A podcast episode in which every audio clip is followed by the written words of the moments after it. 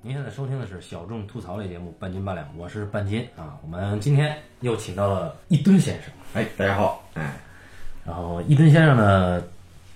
这次呢给我们开了一个专题，两个专题。啊这两个专题呢，我们打算以今天一期，哎，兼容，直接把两个专题花开两朵，哎，啊开出来。那么这两个专题分别是，一个是黄金好莱坞时代爱情片专题，哎呀，这个好好好啊还有一个就是，呃，好莱坞大导演、大编剧比利·怀尔德专题啊，啊。那么，那我的赫本呢？呃对，这就是第一个专题的开篇，啊由赫本老师来开篇啊啊，那么我们今天呃这一期啊，刚才已经说了，两个专题都会涉及到啊。那么我们这一期呢，抛砖引玉啊，先从这个黄金好莱坞时代的爱情电影开始。那么这个黄金好莱坞时代呢，呃，定义稍微宽泛一些，因为大多数呃黄金好莱坞时代特指一九三零年代到一九四零年代，嗯啊，但是我们现在呢，把它扩展到了一九六零年代，也就是说啊就是新好莱坞之前，哎，哎，三零年代开始啊，就是有声电影相对成熟一点儿，嗯一直到新好莱坞啊，新好莱坞是一次革命嘛，在那之后的电影它就不是这个玩法了。但是在那之前，好莱坞相应的有一些非常传奇的女演员，啊，有一些非常传奇的爱情片，都是呃后来无法超越的。对，呃，我们今天呢，一方面是从这儿开，但为什么说它还能开另一个专题呢？是因为呃，好莱坞黄金时代的爱情片呢，有几个很出色的导演啊，其中最出色的就是像刘别谦、比利怀尔德、哎、威廉惠勒等等等等。康普拉，啊，对，弗兰克·卡普拉啊，因为这个比利怀尔德呢，也跟赫本有过两次合作对，啊，而且两部影片呢都算很很出色了。呃，所以我们用赫本去开这两个专题的第一期节目啊。嗯。那么我们今天啊、用赫本来开，那显得显然从呃广大的影迷啊或者电影爱好者，或者说不是电影爱好者啊，他们都看过或者哪怕都听听烂了的一部影片，叫做《罗马假日》。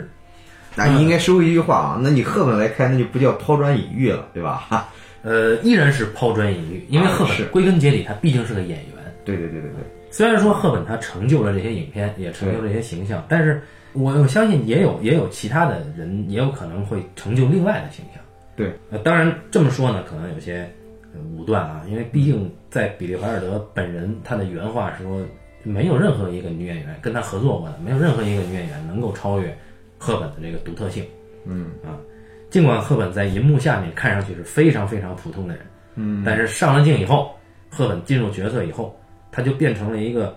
呃非常非常有一种别致的性感的女人啊。那么我们慢慢来说，但是我们嗯要引入的第一个片子呢，相对更大众一点，也更经典一点啊。呃，那么这个片子就是威廉·惠勒导演在一九五三年拍摄的，由奥黛丽·赫本和格里高里·派克主演的一部爱情经典，叫做《罗马假日》。那这个片子呢，已经被无数的中外电影在电影里面直接引用啊。嗯，就比如男女主角再去看《罗马假日》，比如我上回跟老高聊的《洛城机密》啊，里边儿就是这个啊还有这个呢，哎，拉塞尔·克劳牵着这个这个啊金贝呃金贝辛格对吧？啊两个人去电影院看的是《罗马假日啊，》啊，显示这两人真正是有纯洁的爱情嘛。因为金贝辛格在此之前只看他自己演的那个片子啊。好，那么我们说一说，就是呃，为什么要从《罗马假日》开啊？已经说完了，因为《罗马假日》广为人知，已经深入人心啊。他恐怕我我我印象中，呃，中国观众特别熟悉的好美国爱情片啊，《罗马假日》是一个，还有一个电影是我们实在不敢恭维的，叫《魂断蓝桥》还有另一个也不敢恭维，叫《乱世佳人》。啊，所以就是中国的女人，尤其是我们的父辈一代，嗯，呃，母亲吧，就是我们我们的母亲啊，最爱爱说的，反正我妈那会儿就说，呃就是好莱坞女演员，她好像只认识这两个人，一个叫赫本，一个叫费雯丽。啊，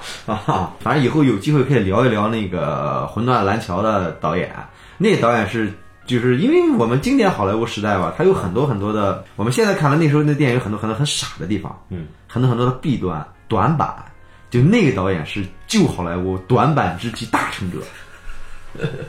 但是他还得了奥斯卡终身成就奖，他成就特别高哈。从我们今天的角度来看啊，《罗马假日》呢，它不是一个善终的电影，嗯啊，因为这个男女主人公俩人没在一起。呃，我们看今天的国产爱情片吧，嗯，呃，有情人终成眷属是必须的对对对对啊，啊，不然你看什么呢？啊，观众不答应了，对吧？对对对制片人最喜欢说的一句话，就观众不答应了， 哎，我去你妈的！那么以观众为名，扼杀了很多爱情片的可能性，那么也就导致了我们新生代的国产片的电影观众认为理所当然的认为，啊，他俩就应该在一起啊，嗯啊，嗯，实际上，爱情片很好看的爱情片，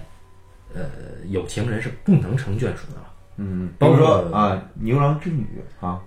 《流浪之旅》不是啊，对对对还是一年能见一回？啊，也是也是，反正比如说这个日本的啊，《乱云》啊很多很多了啊就不一一列举了。那么《罗马假日》呢，其实提供了一种很浪漫的情境啊，嗯一个高贵的女孩儿来到了一个陌生的国度，嗯我在这个非常有历史底蕴的一个城市里面，邂逅了一个一开始心怀不轨的记者对，啊，然后两个人呢，盲打误撞之间度过了奇妙的一天。对，记者呢，它里边有交代，就这个记者是特别特别穷困潦倒，嗯，嗯、钱房租已经交不上了，嗯，就是当时那个老板呢，好像他只要能拍到这一天这个公主的行踪，嗯，老板可以给他五千美元，好像是啊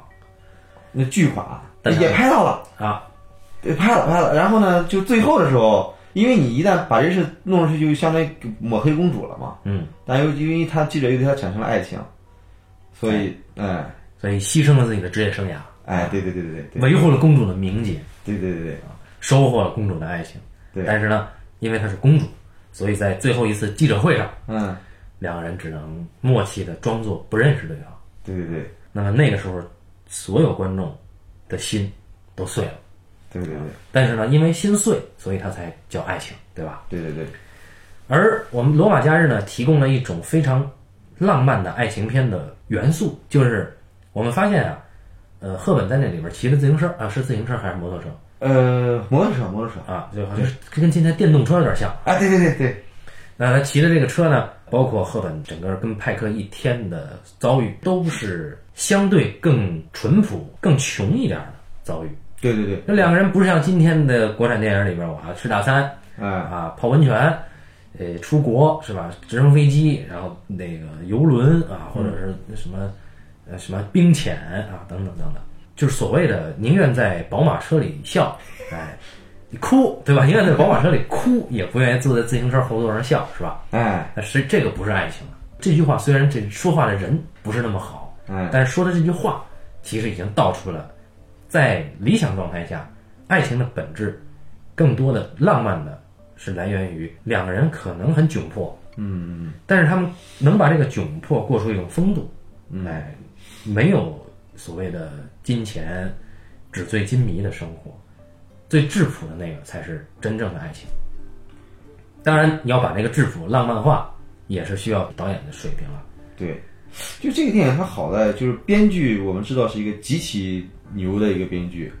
然后呢，导演呢又是一个美国的一个一线导演，嗯，呃，一会儿呢，我想跟说会聊他他这个电影跟彼得华尔德电影的区别，嗯，就是这个电影呢，你能看到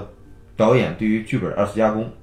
嗯嗯嗯，而且就《罗马假日》，我我相信这部电影催生了后来的《爱在黎明破晓时》啊，也是做了一个限制。对对对对对，嗯嗯，简单介绍一下这个《罗马假日》的导演吧。《嗯罗马假日》导演叫做威廉·惠勒，怎么说是好莱坞大制片厂时代的一流的一线导演啊。威廉·惠勒呢，他也不是美国人，啊，他也不是美国人他是法国出生的，啊，执导了几部就在好莱坞历史上都很有名的作品，嗯，比如说这个《忠勇之家》、嗯，《黄金时代》、《宾虚》，嗯，哎必须啊，十一项奥斯卡大奖，哎，而且威廉·惠勒还启用了一个日后来成为一线导演的一个副导演莱昂内啊，必须的大场面不都莱昂内拍的吗？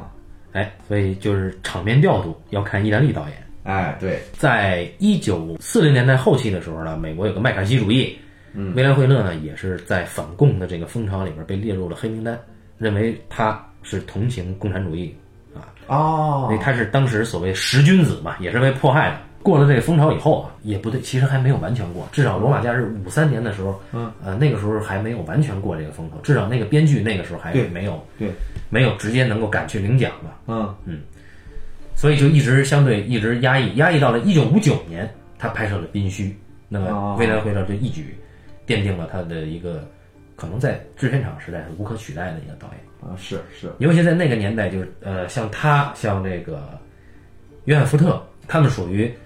制片厂时代的浪漫叙事一派的导演。有一种说法就是说，威廉惠勒拍东西非常的严格，有被称作“九十九条的惠勒”啊，有这种说法。这是导演威廉惠勒。然后刚才伊顿先生说的这个编剧，哎编剧叫达尔顿·特朗博。那么在二零一五年还是二零，一五年吧，有一个片子叫做《特朗博》，他的专辑片，哎由我们绝命毒师老白主演，嗯，啊，居然为一个编剧拍了专辑片啊，对吧？到底是何为神圣？哎，这个人是美国著名的剧作家啊，也是好莱坞十君子之一，啊那就是被也是被这个非美活动调查会迫害的。而且好像在监狱里面关了一年，嗯，那么在他被列入黑名单的期间内，两次夺得奥斯卡金像奖，其中一个就是《罗马假日》。对他自己那一电影里边交代这段情节，他他他写完这个剧本之后，因为他他不能在在这个行业里边出现了，嗯，他交一个好朋友，他好朋友署个名，嗯，就然后最后他好朋友去领的奖，嗯，钱呢好像是他俩是三七开的吧，好像是，然后他那那那那电影里边交代他说他他跟好朋友说咱俩五五开，呃那个好朋友说不行三七开，给了他七给他好朋友自己留了三，嗯，然后后来他好朋友领的奖，后来公布了这个事儿，后来若干年之后，这个奖杯才回到了特朗普的手中，哎，啊、一直到一个有名的电影啊，叫做《斯巴达克斯》。对对对。哎，就是当时是迈克呃迈克尔道格拉斯他爹科克道格拉斯说了算的时候，嗯啊，就是一定要给特朗普署名了。嗯哎，那也是库布里克的作品。嗯那么斯巴达克斯的署名标志着特朗普解禁啊。嗯那特朗普著名的片子啊，这个《无语问苍天》嗯，啊，《罗马假日自古英雄多寂》寞。哎，自古英雄斯巴达克斯，自古英雄多寂寞啊。所以他还有一个特别特别厉害的，就是最早的那个《雌雄大盗》第一版，就是特朗普写的剧本。哦，那个那个剧本写的也特别好枪锋刚 crazy，啊！对，刚 crazy，对对对，一会儿会讲到他跟比利·华尔德嘛，就比利·华尔德也是极其牛的剧作家嘛。嗯，那他们确实也完全不一样。那么，作为一名爱情专家啊，一吨 先生，哎这个哎九十九条的惠勒导演啊嗯，穿吊带的一吨先生，那么一吨先生作为一位爱情片大师、哎爱情片专家，对对对，你怎么评价《罗马假日》这个片子？呃，我认为《罗马假日》是一部非常好的电影。哎，好，哎，这个我刚才说这话是张艺谋导演评价任何导演和作品，都张艺谋都是这么说的。哎，哎，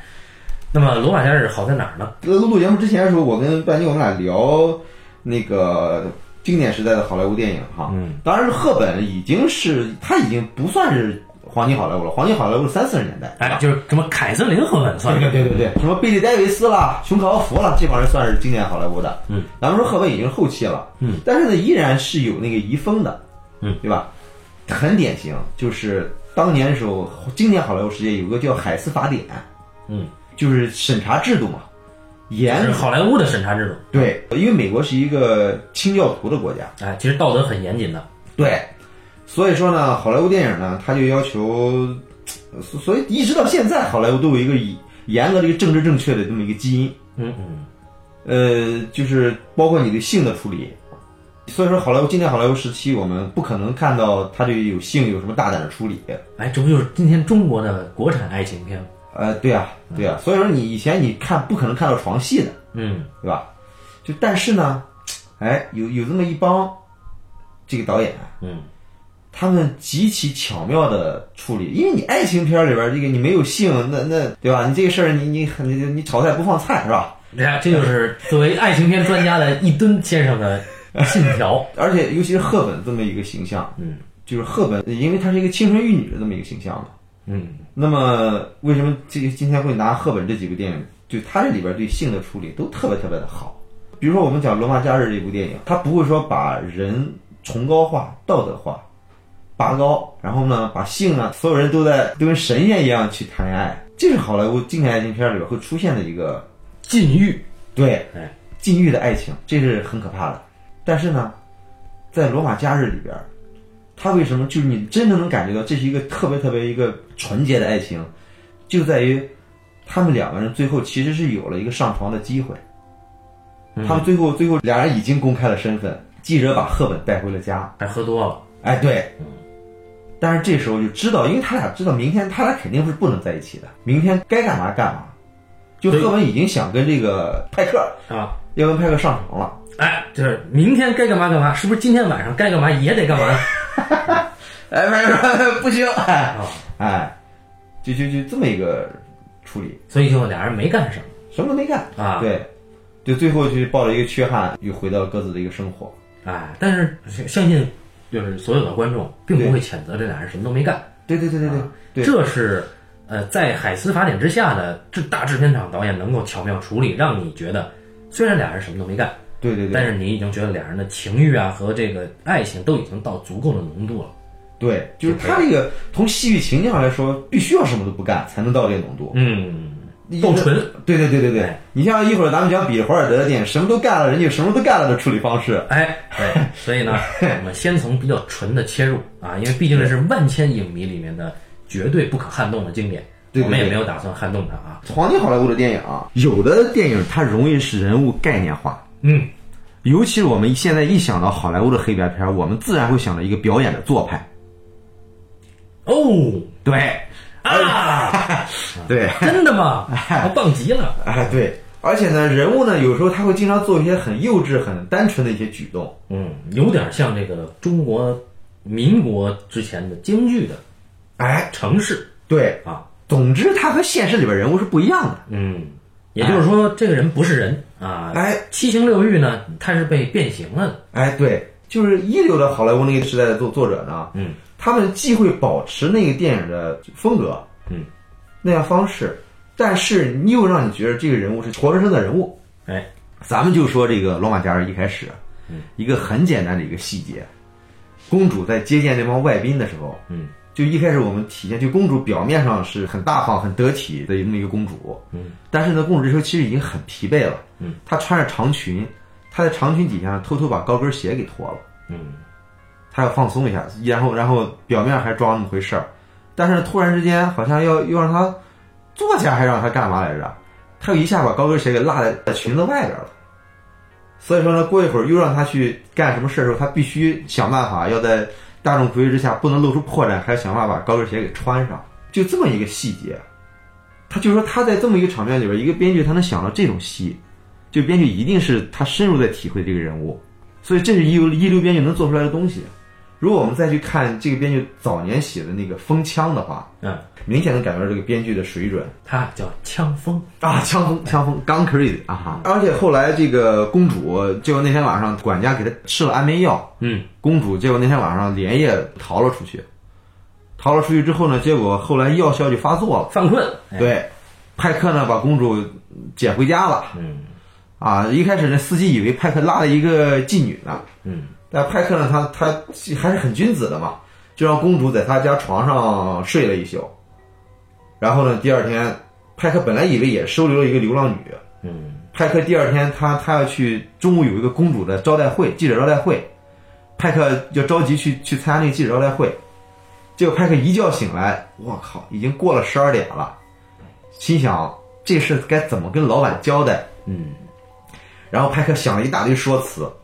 然后呢去见老板，老板说你参加记者招待会了吗？派克说我参加了，公主在招待会上说了什么什么什么什么什么，老板说你扯淡，这个记者招待会已经取消了。然后派克哎怎么回事儿？然后后来拿了一张报纸一看，哎，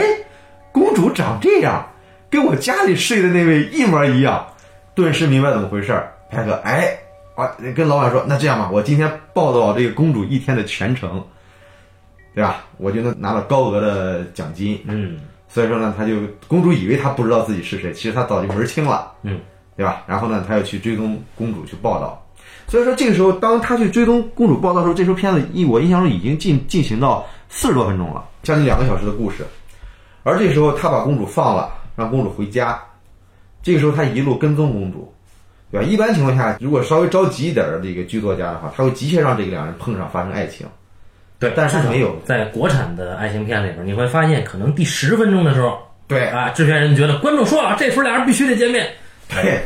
对，就那时候已经四十来分钟了，嗯，结果一直是讲这个公主在大街上逛悠，嗯，因为这个公主她她在宫廷生活太压抑了，大在大街上碰见什么事她都觉得新鲜，看那小商小贩对吧，她没见过呀，嗯，她跟我们打招呼，到理发的馆里边儿，对呀、她原来一头长发。她剪了一头短发出来，就这个时候，你觉得她真的在跟着这个公主去体验这个这个东这个什么？嗯嗯嗯，这个剧作家的张弛有度，它不在于你把戏一定要一个劲儿往前扑，而在于你你关键的时候你要在在点儿上。后来的时候，派克又搭上公主，我带着你满城玩儿吧。嗯，然后在玩儿的过程中，俩人逐渐逐渐滋生了爱情。那么这时候有个关键点，就是其中有个这个罗马假日的海报是很著名的，派克骑自行车带着赫本，那个结果呢，这个超车了还是怎么着，出了点事故，然后他们被逮进了警察局。嗯被进逮进了警察局呢，这时候是怎么处理的呢？就是就是派克呢，就就为了跟警察说这谎，派克说说这这是我妻子，我要赶紧带着她去教堂结婚。嗯，所以我们俩走的特别急，结果最后警察也把他们给放了。那个所有的那帮被撞了的那帮人，还在他们向他们表示祝贺。嗯有这么一场戏，我估计啊，编剧这个写这场戏的时候的用意是想让他俩开始有点爱情的萌芽了。嗯但是呢，威廉惠勒在处理这场戏的时候，他把台词全部去掉了。我估计是现场是那么拍了，但是呢，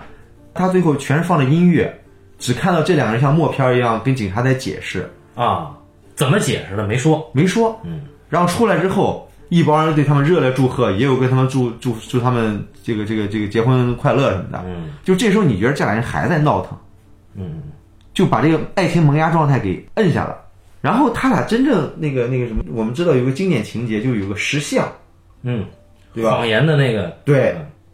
那个地方，那个派克说说是你你把手伸进去，如果说你撒谎，手就会被他咬断。嗯，他哐了一把赫本，把赫本吓，然后俩人一下抱住了。嗯那个地方，俩人第一次有了肢体接触，真正打破了俩人之间原来的陌生人的关系。一个好戏有这么一点就够了，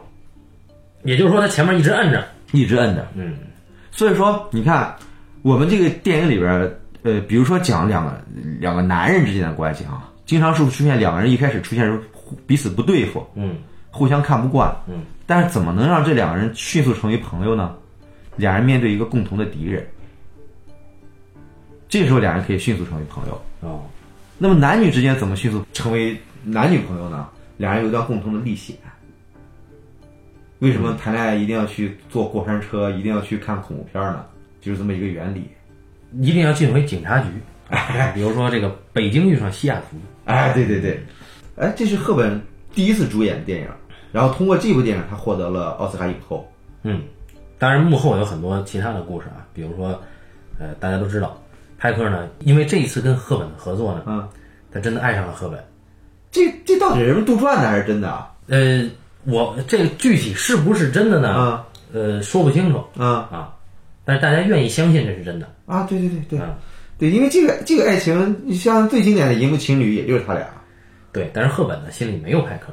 啊，啊，赫本玩玩吧，对吧？对赫本呢其实还是没有他表面上的那么普通清纯，就是赫本赫本的情感生活不是很清清楚楚。嗯当然，这我们接这个也没有别的意思啊，就是说这银幕形象和本人是两回事儿。对对，那么《罗马假日》这个呢，就带来了一种爱情片的范式啊，就男女主人公，呃，浪漫的一段历险，然后爱上对方。对，而且《罗马假日》本身它带着这个编剧自己的一个一个主题和痛感啊，因为编剧本身他是一个当时被被被禁锢了的一个人嘛，所以说你看这个编剧的作品始终都有一种对自由的向往，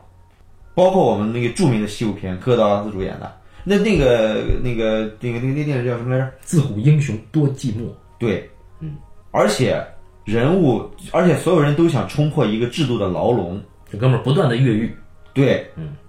往往最后以失败而告终。罗马假日也是这样，就自古英雄多寂寞，好像启发了后面的铁窗喋血。对。还有另外一部就是《斯巴达克斯》，那很典型嘛，那那就那就太呃，奴隶起义，对，那个太直白了。斯巴达克最后也是被给摁下去了，对吧？被钉在了十字架上。就这个人是极其擅长写悲剧的，特朗摩啊，对不是特朗普，啊，对对对， 还想他写的那个《枪锋》也是这样，最早一版《刺行大盗》嘛，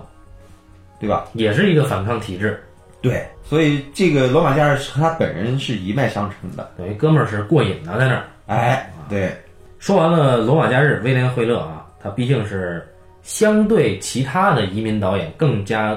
啊美国一点儿，嗯就是更加保守一点儿。呃，我们可以谈一谈另外一个人，就是比利怀尔德，因为赫本呢有两部爱情片都是比利怀尔德拍的，其中一个叫《龙凤配》，另外一个叫《黄昏之恋哎呀，一说到比利·怀尔德，我就非常的兴奋。》。哎，好，哎，那就是我们来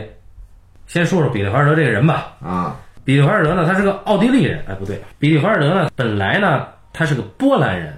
哦，但是后，来他那个地方呢是被奥是成为了奥地利的一个国境里面的一一部分。嗯然后一开始比利怀尔德他是个记者，嗯，对，后来在在有一个爵士音乐家啊叫保罗怀特曼的邀请之下，比利怀尔德出差去了柏林，并且在柏林留了下来。当时呢，为了写一篇系列报道呢，比利怀尔德呢投入到生活里面去，啊，本来是想写一个这个欧洲啊，在欧洲陪人跳舞那种舞男，嗯，所以比利怀尔德也去陪舞，啊， 体验生活嘛，啊，所以就写了这段经历，也就是其实已经埋下了作为编剧他带入角色体验生活的这个嗯这个技巧啊。然后呢，呃，因为他是个犹太人，这个战争日益逼近的时候呢，他就逃到了法国，经由法国呢逃到了美国，最后在好莱坞站稳了脚跟儿。嗯，比较早期，比利怀尔德很快的呢就跟这个他的一直很崇敬的一个导演叫做刘别谦，嗯啊，之前我们节目约略聊到过这个人，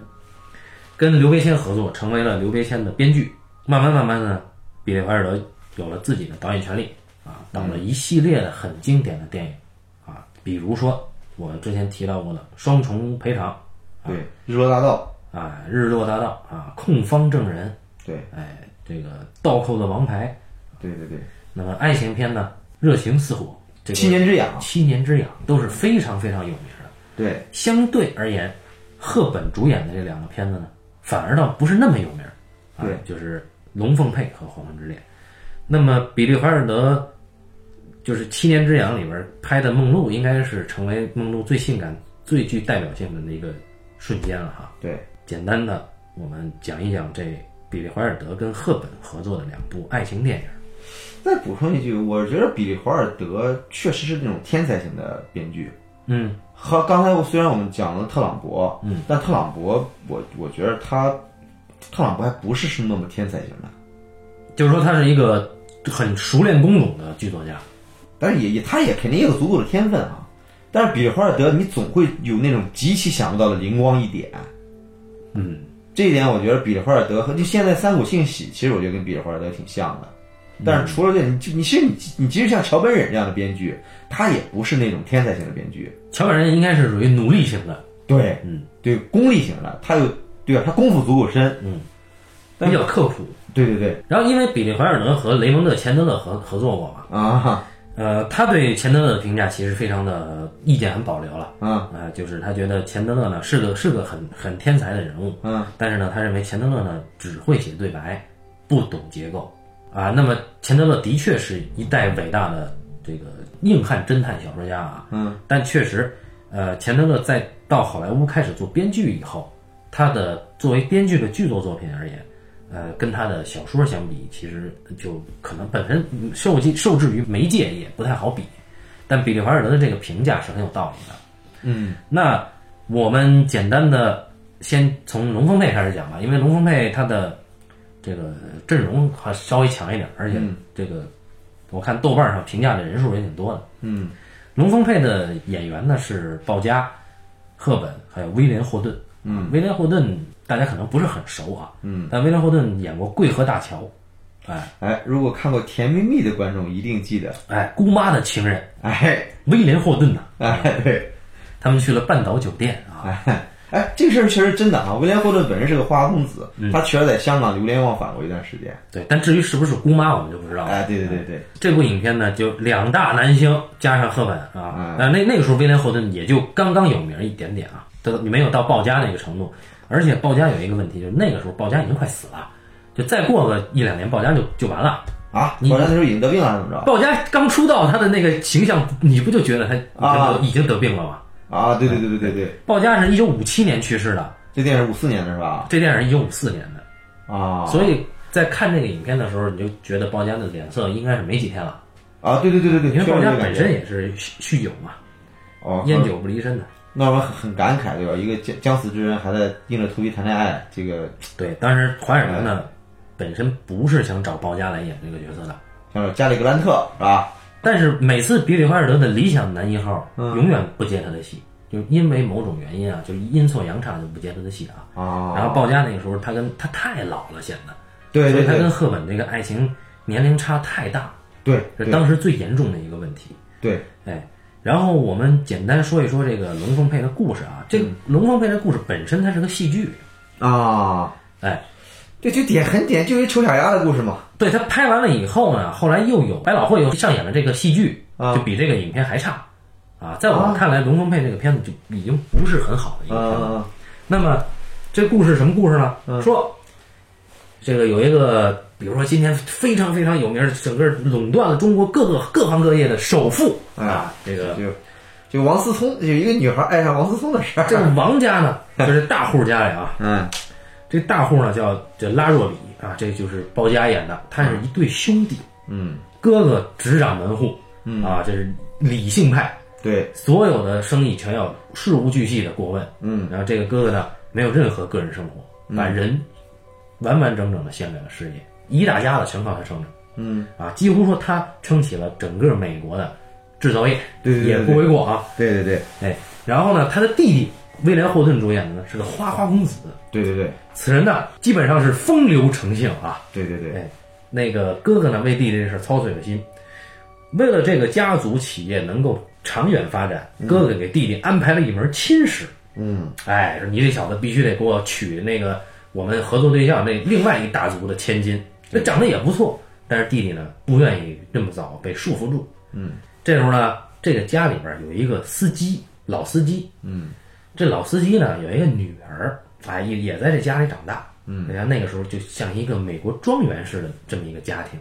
哎，就是二代的女仆，相当于是。嗯，但是呢，赫本呢演的这个女儿呢，她并不直接为这个家里服务，她有时候姐姐就就是就是帮帮父亲的忙啊，嗯整治整治车呀，或者怎么样，是一个丑小鸭。嗯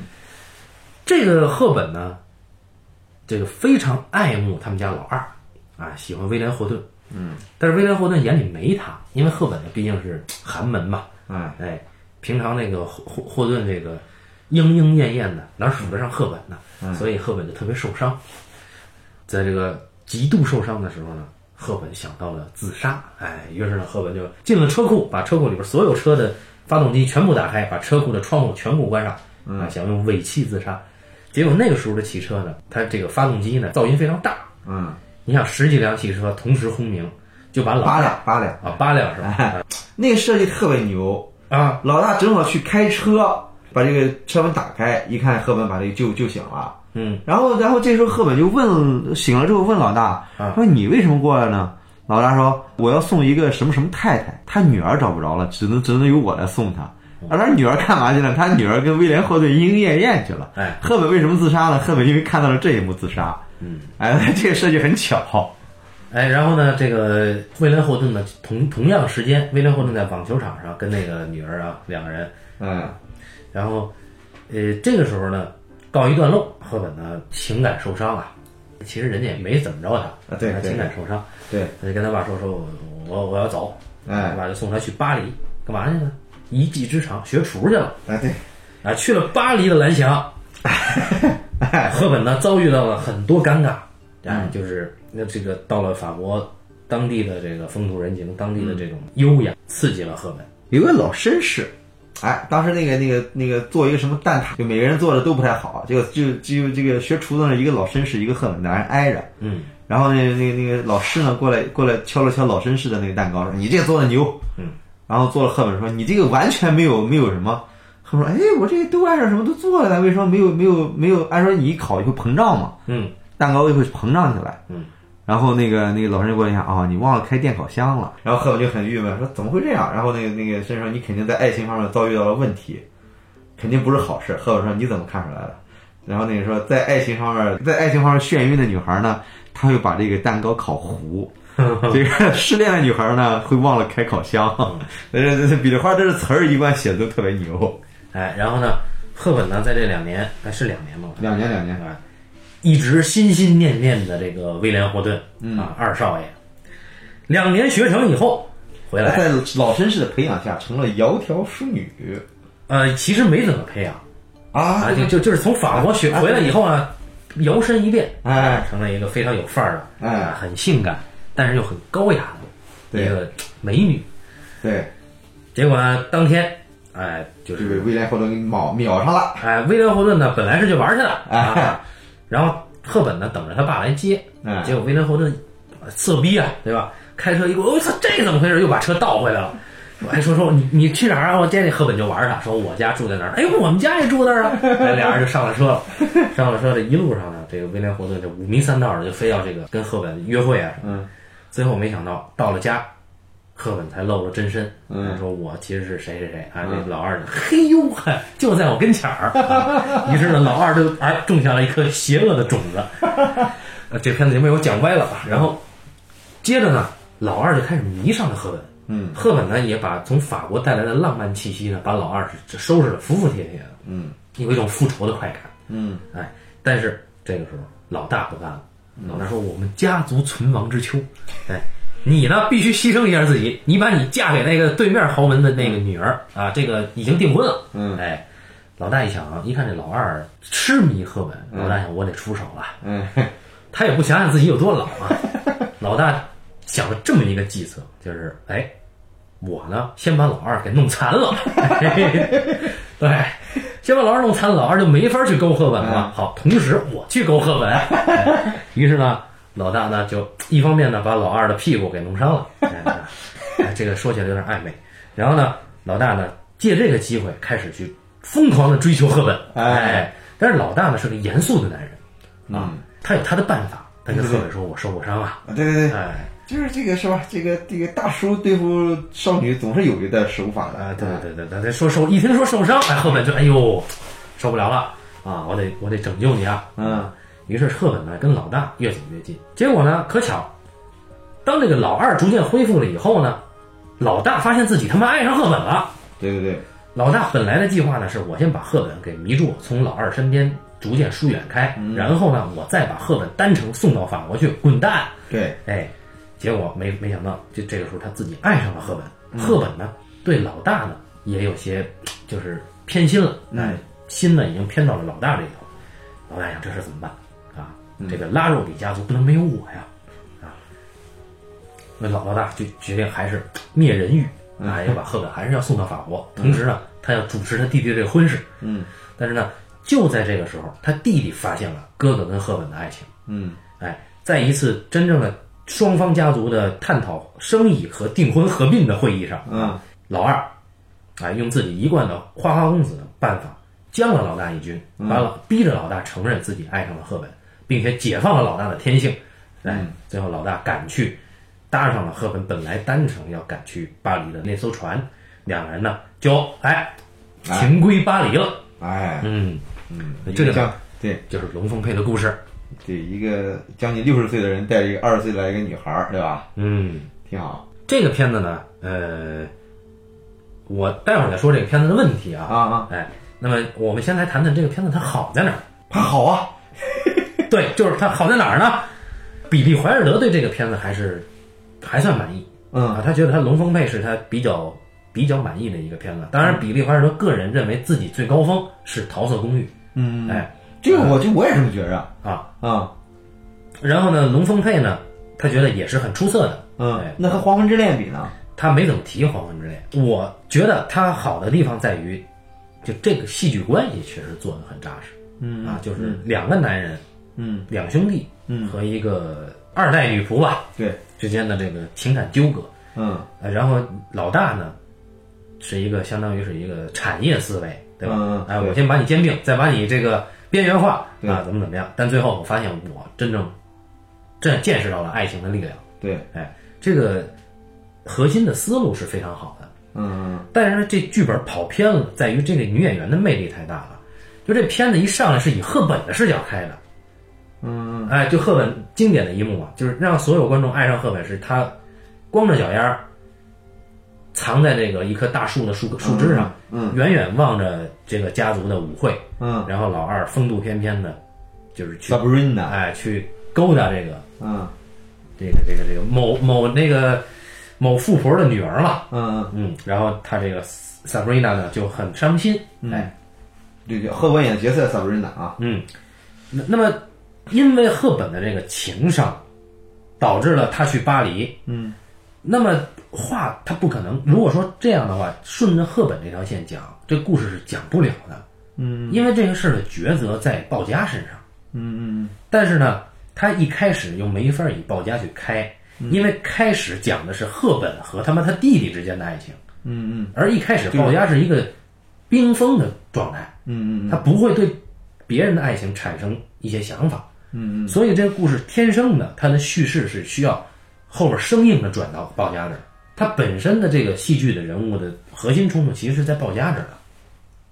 赫本如果说嗯继续按照赫本写，嗯，那么赫本的情感抉择这个挣扎，他是应该写出来的。就一开始他喜欢老二，后来老大又这样了，那么他是不是在老大跟老二面面前，他有一个挣扎？但这里边又弱化了，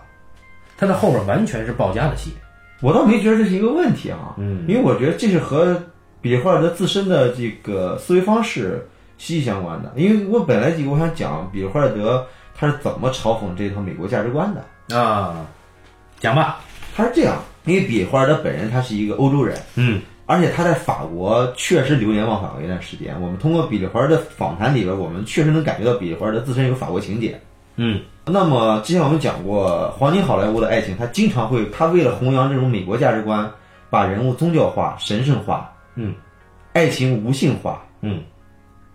但是比利华尔德的路数和他们的恰恰相反。嗯，我们发现比利华尔德经常拍的两种类型，一个是爱情喜剧，一个是黑色电影。嗯，这两种电影里边，比利华尔德是不宣扬美国价值观的。但他本身他也不是美国人嘛，对，嗯尤其是这部电影，呃，它其实很嘲讽美国价值观的。美国价值观就是实用主义，对，亨弗莱·鲍家是一个典型的美国价值观的一个人。哎，就是分秒必争，对哎，就是典型的美国梦的成功者代表。对，然后呢，亨兰包家里边儿跟他弟弟对话的时候说了一段词儿，他弟弟说：“你已经这么有钱了，你干嘛还这么拼命挣钱？”嗯，他说：“我挣到钱只是我做事业的副产品。”他说：“你做事业为了什么？为了权利吗？”他说：“不是，我做事业可以造福全人类，嗯可以让穷人都变成富人，对吧？这是完美的美国人啊！嗯，但是这里边儿他让这人做到什么？他让这人解放天性，哎，这是他就比利华尔德骨子里边儿是一个极其自由的人。”嗯比利华尔德不是一个被任何一个价值观绑架的一个人，也不是被一个虚伪的道德观所绑架的人。嗯，比利华尔德的电影里边，人们都是直视自己的欲望的，包括他的黑色电影。嗯，然后呢，在这部电影里边，Sabrina 就是一个典型的美，就是他他就是一个美国的丑小鸭，在法国成为了白天鹅。变身了，对，嗯然后回来。那法国的两年生活对 Sabrina 是巨大的变化。嗯有个细节，她回来的时候，她依然爱着那个威廉霍登，嗯，那个弟弟。然后呢，他爸跟她说说，人家已经订婚了。赫本说没关系 啊，对吧？这 还是法国人好啊， 对吧？哎，所以说，所以说赫本赫本回来之后，她一直爱着弟弟，对吧？但是因为包家代替弟弟跟他跟他约会，对吧？包家他说我代表弟弟吻你一下可以吗？赫本吻吧，嗯男人吻了。最后赫本很自然的爱上了包家，对吧？赫本这里边有纠葛有痛苦吗？有，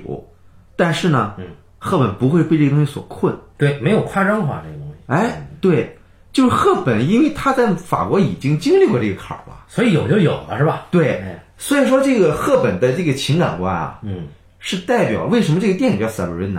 叫这对个啊，对，这个龙凤配是中译名啊，嗯，它的英文片名就是赫本在这个里面角色的名字对对对啊。对，其实赫本是一个可以直面自己欲望的一个人，啊是他去解救了包家，是这么一个关系，核心的这个想法是没错的，就是对鲍家他逐渐有一个解放的过程，这是好看的嘛。嗯但是你难免你要跳这个视角，啊，对嗯而且跳的非常硬。就是在开始，鲍家这人没有困境的，对，没有困境，鲍家也不必要非得就他弟弟结婚这个事儿与否跟鲍家没关系的，其实嗯，也不是说我这企业就要垮了，对吧？所以他的这个戏剧必然性没有那么强。对啊对然后鲍家对赫本一开始就是一个一个无所谓的存在嘛，对，啊，他很像是一个，就是完全的是一个霸道总裁嘛。关于鲍家，他也没有谈到，就他最后关于鲍家的困境是在最后才来的，就是我是坚守我的我个人的价值观，就是我继续去经营企业，嗯，让他妈全世界的穷人越来越少，嗯，哎，还是说我追求我个人的一个幸福，嗯跟赫本上船。嗯对，对于鲍家来说，这个抉择在最后才有。嗯对，呃那么从呃狭隘的角度讲，这个片子它不是一个很规整的好莱坞剧作嗯，啊，但它依然精彩。对，嗯，我还记得当时赫本不是，当时他最后结尾赫本要上船，他爸要送他，嗯，然后他爸说了一段话，说这个一个穷穷家女孩和一个富翁好了，嗯，人们会赞扬这个富翁的民主，但不会赞扬这个穷家女孩的民主，嗯，这就是我们眼中的民主，对吧？这是就如果是说一个像金玉盟的导演那样的人物，是绝对不可能写出这种台词的，啊、金玉盟我们一会儿再聊啊。对，嗯，对，然后呃，然后这个在这个影片里边儿，出彩的台词集中在司机身上。